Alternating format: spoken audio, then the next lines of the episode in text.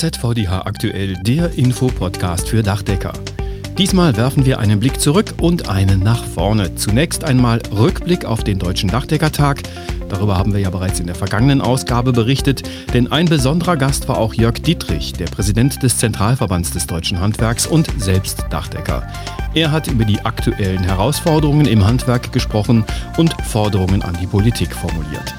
Ebenfalls ein Thema auf dem Dachdeckertag war die Frage, wie der eigene Betrieb möglichst nachhaltig aufgestellt werden kann. Dazu ein interessantes Gespräch in diesem Podcast. Und wir werfen einen Blick nach vorne, denn am 27. April ist Girls Day.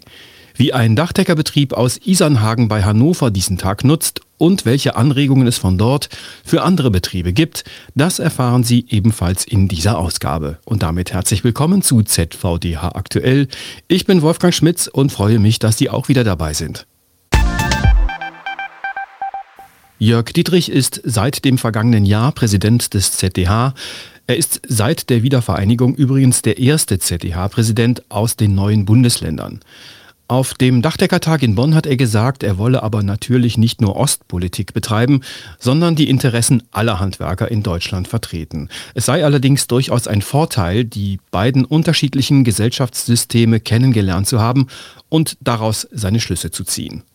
In seiner Rede ist er insbesondere auf die aktuelle Krise eingegangen, die auch in den verschiedenen Gewerken in unterschiedlicher Weise spürbar seien. Dazu sagte er, das Handwerk ist es gewöhnt, äh, sich selbst auch rauszuziehen. Suchst du eine helfende Hand, dann findest du sie am Ende deines Armes. Das macht das Handwerk, aber ganz alleine geht es eben nicht. Und wir sind jetzt eben mitten in der Krise drin. Und da ist natürlich es manchmal schwierig. Die Nahrungsmittelgewerke, die spüren die Kaufzurückhaltung am, äh, am Dresen.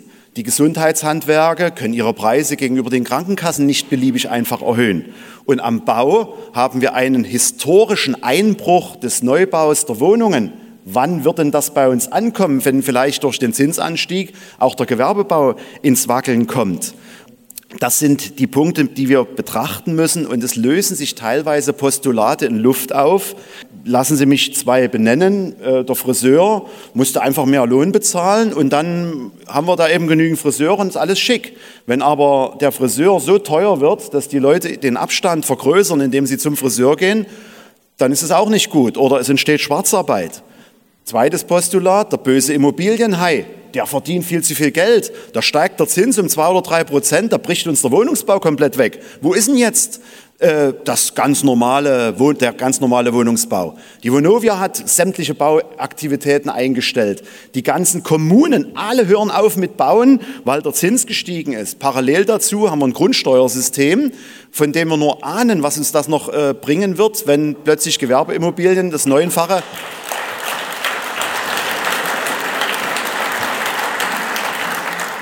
das Neunfache an Grundsteuer äh, bringen werden, wird das wirklich aufkommensneutral dann sein oder muss dann irgendeiner die Zeche zahlen? Und dann kommt natürlich, wenn wir nicht keine Wohnung mehr bauen, steigt die Miete. Wenn die Miete steigt, steigt die Inflation. Dann handeln wir mit Zitronen. Also wir müssen dort tatsächlich etwas machen. Also, wir sind mitten in der Krise. Und Krise, sage ich, würde ich jetzt einmal damit vergleichen, in diesen Situationen, wir sind dort auch ein Stück auf der Intensivstation. Hinzu kämen die drängenden Herausforderungen des Klimawandels, aber wir reden darüber, ob wir nicht mit der Vier-Tage-Woche das Problem lösen. Dieser Widerspruch, diesen Widerspruch, den müssen wir miteinander diskutieren. Wir können Menschen nicht befehlen, mehr zu arbeiten. Aber es ist ein Widerspruch, wenn wir wissen, dass wir es momentan so nicht schaffen und das müssen wir aufzeigen und trotzdem optimistisch Lösungen suchen. Kohleausstieg, wollen wir auf 2030 vorziehen. Wir wissen noch nicht, wie wir durch den nächsten Winter kommen energetisch. Wir müssen dringend sparen. Aber könnten wir die Diskussion vielleicht auf nächstes Jahr schieben, wenn wir sagen, dann wissen wir, ob wir das geschafft haben. Ich treffe ganz viele Menschen in den Betrieben, die das, diese Widersprüche äh, nicht mehr genügend aushalten und die dort Antworten haben wollen. Und nun sage ich, das Handwerk ist pragmatisch. Wir wollen die Lösung. Es geht nicht mehr um das Ob, es geht nur noch um das Wie. Nur das wollen wir hart miteinander diskutieren. Insbesondere die ausufernde Bürokratie sei ein Hemmnis für Fortschritt, auch beim Klimaschutz. Und das sei anhand von Zahlen zu belegen. Es wurden die Absolventinnen und Absolventen der Meisterabschlüsse gefragt. Davon haben wir nur noch 20.000, viel zu wenig, nicht im Dach, im, im gesamten Handwerk. Seid ihr bereit, euch selbstständig zu machen? Da haben nur 20 Prozent gesagt, sie würden das tun. Das reicht nicht. Wir haben alleine 125.000 Betriebe in den nächsten Jahren, die übernommen werden müssen. Wir haben sie nicht, diese Leute. Ähm, und nur 20 Prozent haben gesagt, die machen das mit. Die anderen 80 Prozent wurden gefragt, warum wollten ihr das nicht? Wir haben Angst vor den Formularen. Wir wissen jetzt schwarz auf weiß, dass die Bürokratie Selbstständigkeit verhindert. Das müssen wir miteinander angehen, damit wir das Wie hinbekommen, damit diese ganzen Pumpen und Photovoltaikanlagen auch installiert werden können. Zum Thema Nachwuchsgewinnung forderte Dietrich die Politik zum Handeln auf, insbesondere im Hinblick auf Schüler mit Abitur. Es gibt keine flächendeckende berufliche Orientierung an Gymnasien. Die gibt es nicht. Und wenn wir das nicht bekommen, werden wir die Leute nicht in die berufliche Bildung bekommen und dann können wir diese Ziele nicht erreichen. Zum Abschluss richtete er einen Appell an die gesamte Handwerksorganisation und jeden einzelnen Handwerker. Der ZDH, Zentralverband des deutschen Handwerks, das ist ein Verein. Ich habe es in den Bewerbungsmonaten erlebt, ja, der ZDH müsste mal, warum hat der ZDH nicht? Der ZDH muss mal das und jenes machen. Wir sind nicht in der Diktatur, es müssen alle mitmachen. Die Innungen sind Körperschaften, die Handwerkskammern sind Körperschaften, wir sind ein föderaler Staat.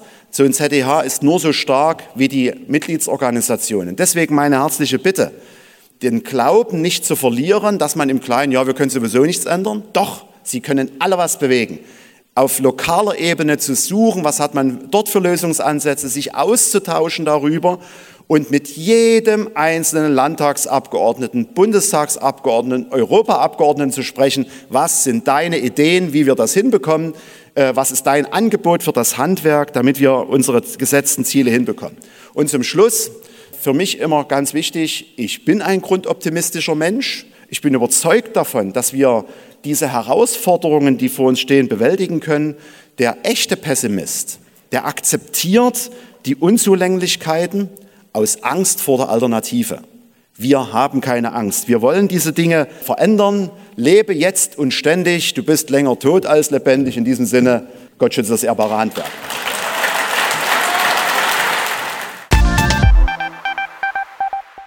Nachhaltiges Wirtschaften im Unternehmen. Das ist nicht nur unter Umweltgesichtspunkten eine sinnvolle Sache. Wie das konkret im Betrieb umgesetzt werden kann, damit beschäftigt sich der Fachausschuss Nachhaltigkeit im ZVDH.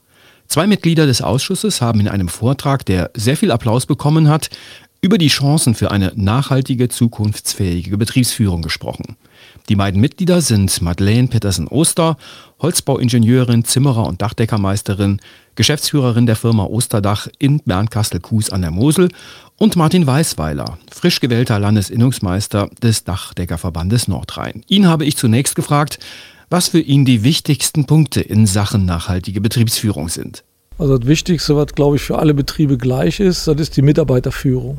Die Ausbildung, die Fortbildung, aber auch das Miteinander, wie ich zum Beispiel mit Ressourcen umgehe, wie gehe ich mit Maschinen und Geräten um.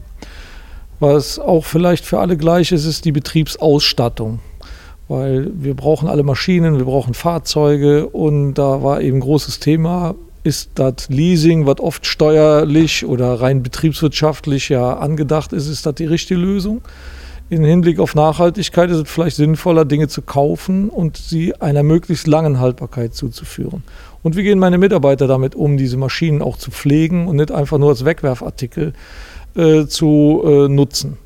Was vielleicht nicht für alle gleich ist, das ist, wie gehe ich mit meinen Gebäuden um, wie gehe ich mit meinem Betriebsgelände um, kann ich dort irgendwelche Dinge verbessern, indem ich zum Beispiel äh, Grünflächen schaffe, als statt versiegelter Fläche, die mir zwar auch wieder zum Nutzen kommt. Wie kann ich meine Gebäudehülle dämmen, damit ich möglichst wenig Energie verbrauche, weil das ist vielleicht noch viel wichtiger, als darüber nachzudenken, wie kann ich meine Energie gewinnen am sinnvollsten.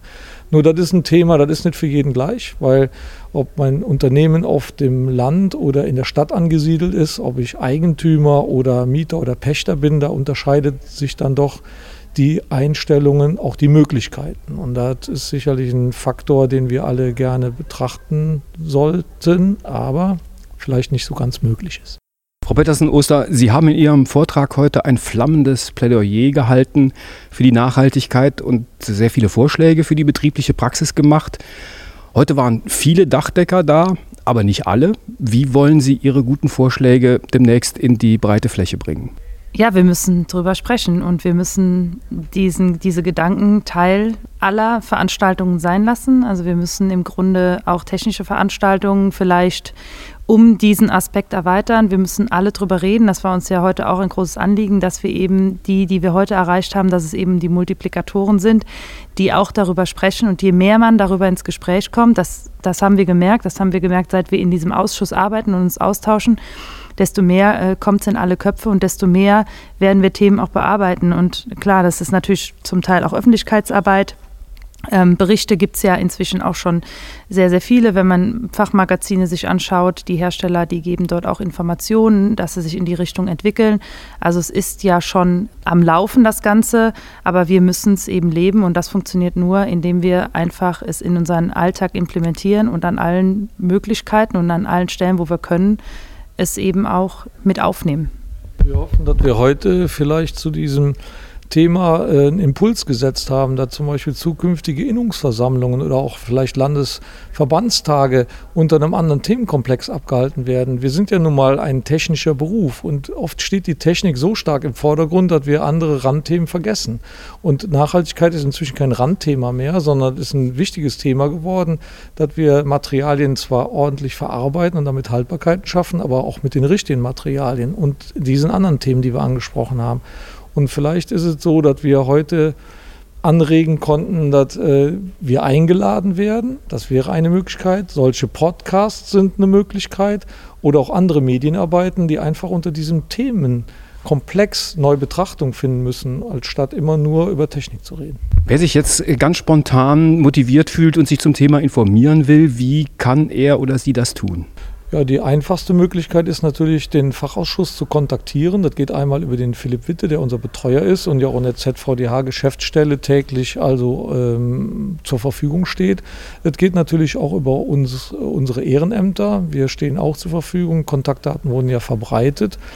Ähm, das ist äh, eine Möglichkeit. Ansonsten sich informieren über die Veröffentlichungen, die wir machen. Aber Ideengeber und äh, zu sein, da würde uns natürlich am meisten freuen. Äh, das macht man am besten im direkten Austausch und dann sprechen wir auch schon mal Einladungen aus. Also unsere Fachausschusssitzungen sind nicht auf unsere fünf Personen beschränkt, sondern wir sind äh, so eine Truppe, die gerade davon lebt, dass wir äh, nicht so in diesen festen Strukturen äh, leben, sondern wir leben vom offenen Austausch, von kontroversen Diskussionen. Wir sind nahbare Menschen und wir laden auch äh, andere dazu ein, sich mit uns kurz zu schließen und dadurch eben das Ganze nach vorne zu tragen. Am 27. April ist der diesjährige Girls Day, bei dem auch Dachdeckerbetriebe mitmachen, um Mädchen für das Handwerk zu begeistern. In diesem Jahr erstmals dabei ist die HW Hannover Dachbau GmbH aus Isernhagen und die war überrascht über die enorme Nachfrage. Wie es dazu gekommen ist und was das Unternehmen daraus gemacht hat, darüber spreche ich mit Nicole Droll von der Hannover Dachbau. Guten Tag, Frau Droll. Guten Tag, Herr Schmitz. Sie haben in der Vergangenheit ja bereits mehrfach sogenannte Zukunftstage angeboten, mit denen Sie Nachwuchs geworben haben. Da waren hin und wieder mal Mädchen dabei. In diesem Jahr machen Sie erstmalig einen individuellen Girls Day. Was hat Sie dazu bewogen? Ähm, also wir haben bemerkt, ähm, was für ein, ein großes Interesse die Mädchen im Handwerk entwickeln. Es wird immer wieder mehr nachgefragt. Also wir sind auch viel unterwegs an den Schulen, an äh, Berufsfindungstagen und es kommen sehr viele Mädchen und das wollten wir mal ausprobieren, weil wir leider in Anführungszeichen auch nur eine Frau haben hier im Betrieb, äh, die als Zimmerin unterwegs ist und eine ganz tolle Laufbahn hier entwickelt und entwickelt hat. Und deswegen wollten wir einmal den Girls Day machen, ähm, weil wir halt einfach mit dabei sein wollen, die ganzen Klischees mal ein bisschen abzuschütteln von den Schultern. Die Veranstaltung haben Sie ja unter www.girlsday.de reingesetzt. Wie waren da Ihre Erfahrungen? Ich hatte mich erst bei den Schulen ähm, erkundigt, mit denen wir zusammenarbeiten, ein bisschen, ob diese Seite genutzt wurden. Und da waren sich die Lehrer gar nicht so sicher. Doch, sie wird genutzt. Das gibt es auch für Boys. Also das kann ich den anderen Betrieben wirklich nur empfehlen, wirklich mal dort mitzumachen. Und die Plätze, die Sie da in diesem Jahr angeboten haben, waren dann ruckzuck ausgebucht. Genau, das war wirklich wahnsinnig schnell, also wirklich innerhalb einer Woche und wir haben diese Plätze sogar erhöht. Also vier wollten wir anbieten, was ich schon für einen Betrieb enorm finde, was keine 30 Mitarbeiter hat und haben auf sechs erhöht. Ich sage immer, die Betriebe müssen mehr unterwegs sein heutzutage. Es ist nicht mehr so, dass die Schüler auf die Betriebe zukommen, sondern wir müssen auch hinzukommen. Wir arbeiten viel mit der Agentur für Arbeit zusammen, mit der Berufsagentur für Jugend sogar und ähm, sind in der Handwerkskammer unterwegs an den Speeddating und sehr vielen an Schulen in der Umgebung hier, ja, bei den ihren Berufstagen unterwegs und versuchen so gut wie möglich mit Instagram und so weiter mithalten zu können. Und um die große Nachfrage nicht ungenutzt zu lassen, haben Sie dann den Zukunftstag Part 2 erfunden? genau, das ist so eine, äh, eine Sache, die hier entstanden ist, äh, weil wir also wirklich baff waren von diesen vielen Telefonaten, die wir hier geführt haben aufgrund des Girls Days. Ähm, auch Eltern, die anriefen, ganz viele Fragen hatten, versucht haben zu managen für ihre Kinder, die in der Zeit in der Schule waren. Ganz viele kleine Mädchen haben mir angerufen, haben wahnsinnig viele Fragen gehabt. Und auch Lehrer. Also es ist auch so, dass wirklich Lehrer noch Fragen haben, weil sich niemand so, also man weiß halt nicht, was macht denn der Handwerker so wirklich. Und daraufhin haben wir gesagt, okay, es ist Informationsbedarf. Wir machen das jetzt einfach mal und haben diesen Zukunftstag Part 2 entwickelt. Es richtet sich an Schülerinnen, an Schüler, an Lehrer, auch an Eltern. Die können äh, gerne mitkommen oder sich Informationen einholen, wie denn die Zukunft des Handwerkers aussieht. Studenten vielleicht, die sich in die falsche Studienwahl eingewählt haben und doch mehr in den Handwerk rein möchten, was sie für Möglichkeiten haben. Es gibt auch Leute, die möchten nochmal einen Neuanfang machen, eine neue Zukunft starten, weil sie in ihrem jetzigen Beruf vielleicht doch nicht mehr glücklich sind und sagen, Mensch, mir liegt das Handwerk, ich mache so viel nebenbei als mein Hobby. An jeden, der wirklich Interesse hat, der kann hier vorbeikommen, sich informieren, wie sieht denn so ein Tag aus als Zimmerer oder Dachdecker. Zwei Stunden Programm zwischen 15 und 17 Uhr sind an diesem Tag geplant. Was bieten Sie den Leuten an, die dann zu Ihnen kommen? Also wir stellen uns vor, dass wir wirklich einmal zeigen, ähm, also es sind unsere Lehrlinge sind da, es sind auch die Meister da. Ähm, wie sieht so ein Tag aus? Also wir haben hier zum Beispiel ein, ein Modell von einem Dachstuhl. Das können wir schön zeigen, wie die Züge, Ziegel darauf gebracht werden, äh, wie vielleicht eine Dachrinne da ran muss, was so alles dazugehört, mit was überhaupt gearbeitet wird. Also dass zum Beispiel auch das Handy oder der, der Laptop mittlerweile dazugehört oder das iPad, um überhaupt noch auf dem Bau richtig funktionieren zu können. Und was noch wichtig ist, Herr Schmitz, äh, den Tag werden wir unterstützt von einer Berufsberatung von der Agentur für Arbeit, die gerne auch nochmal äh, über Aufstiegsmöglichkeiten und schulische Laufbahn informiert. Welche Tipps können Sie anderen Betrieben mit auf den Weg geben? Also zunächst mal, warum sollten Sie unbedingt beim Girls Day mitmachen? Ich kann nur immer wieder sagen, die Nachfrage von den jungen Leuten ist wirklich, wirklich groß. Sie wissen immer noch nicht, wo es hingeht, die Reise. Das ist auch völlig normal, glaube ich. Aber wir haben eine ganz tolle Jugend. Es gibt viel zu wenig Plätze, viel zu wenig Plätze. Keine Angst davor haben, sich gegebenenfalls mit anderen Unternehmen ein bisschen zusammenzuschließen. Wir haben alle das gleiche Problem, sitzen alle im gleichen Boot, ähm, weil vielleicht nachfragen, Mensch, wie hast du denn das gemacht? Ähm, kannst du mich vielleicht ein bisschen unterstützen? Und nicht, nicht aufgeben. Die Plätze werden wirklich benötigt. Die Mädchen ähm, sind ganz verzweifelt, dass sie teilweise keinen Platz bekommen. Und dann natürlich die Frage, worauf sollten Betriebe achten? Was sollen sie in jedem Fall tun und was vielleicht auch besser lassen? Worauf ist zu achten? Das erste fällt mir mal ein, da schmutzle ich immer so ein bisschen. Die Mädchen auf jeden Fall sagen, wie die Kleidung zu sein muss. Und dass es doch draußen stattfindet und es sehr luftig ist. also sowas. Ähm, aber sie sind sehr offen. und äh, sind wirklich zu, zu allem bereit und geben sich da sehr viel Mühe, wie gesagt. Das ist so eigentlich das Einzige, was mir, mir einfällt. Einfach keine Scheu haben. Die wollen wirklich mit anpacken und nicht anders behandelt werden oder andere Aufgaben bekommen wie ein Junge in ihrem Alter. Und das andere muss man natürlich sehen, habe ich jetzt ein, ein 15-jähriges Mädchen oder ein 16-jähriges Mädchen bei mir an der Hand oder ein 17-jähriges, so ein bisschen schauen. Vielen Dank, Nicole Droll von der HW Hannover Dachbau GmbH aus Isernhagen. Dankeschön. Ja, vielen Dank, Herr Schmitz. Das war ZVDH aktuell, der Infopodcast für Dachdecker. Ausgabe 11. April 2023. Dieser Podcast erscheint alle 14 Tage und zwar direkt auf dachdecker.de und überall dort, wo es Podcasts gibt. Am besten, Sie abonnieren ihn direkt und gerne auch an Kolleginnen und Kollegen weitersagen. Sie können den Podcast, wenn Sie wollen, auch auf Ihrer eigenen Webseite einbinden und anbieten. Schreiben Sie dazu an podcast.dachdecker.de. Die Redaktion hatte Claudia Büttner. Ich bin Wolfgang Schmitz. Ihnen eine gute Zeit.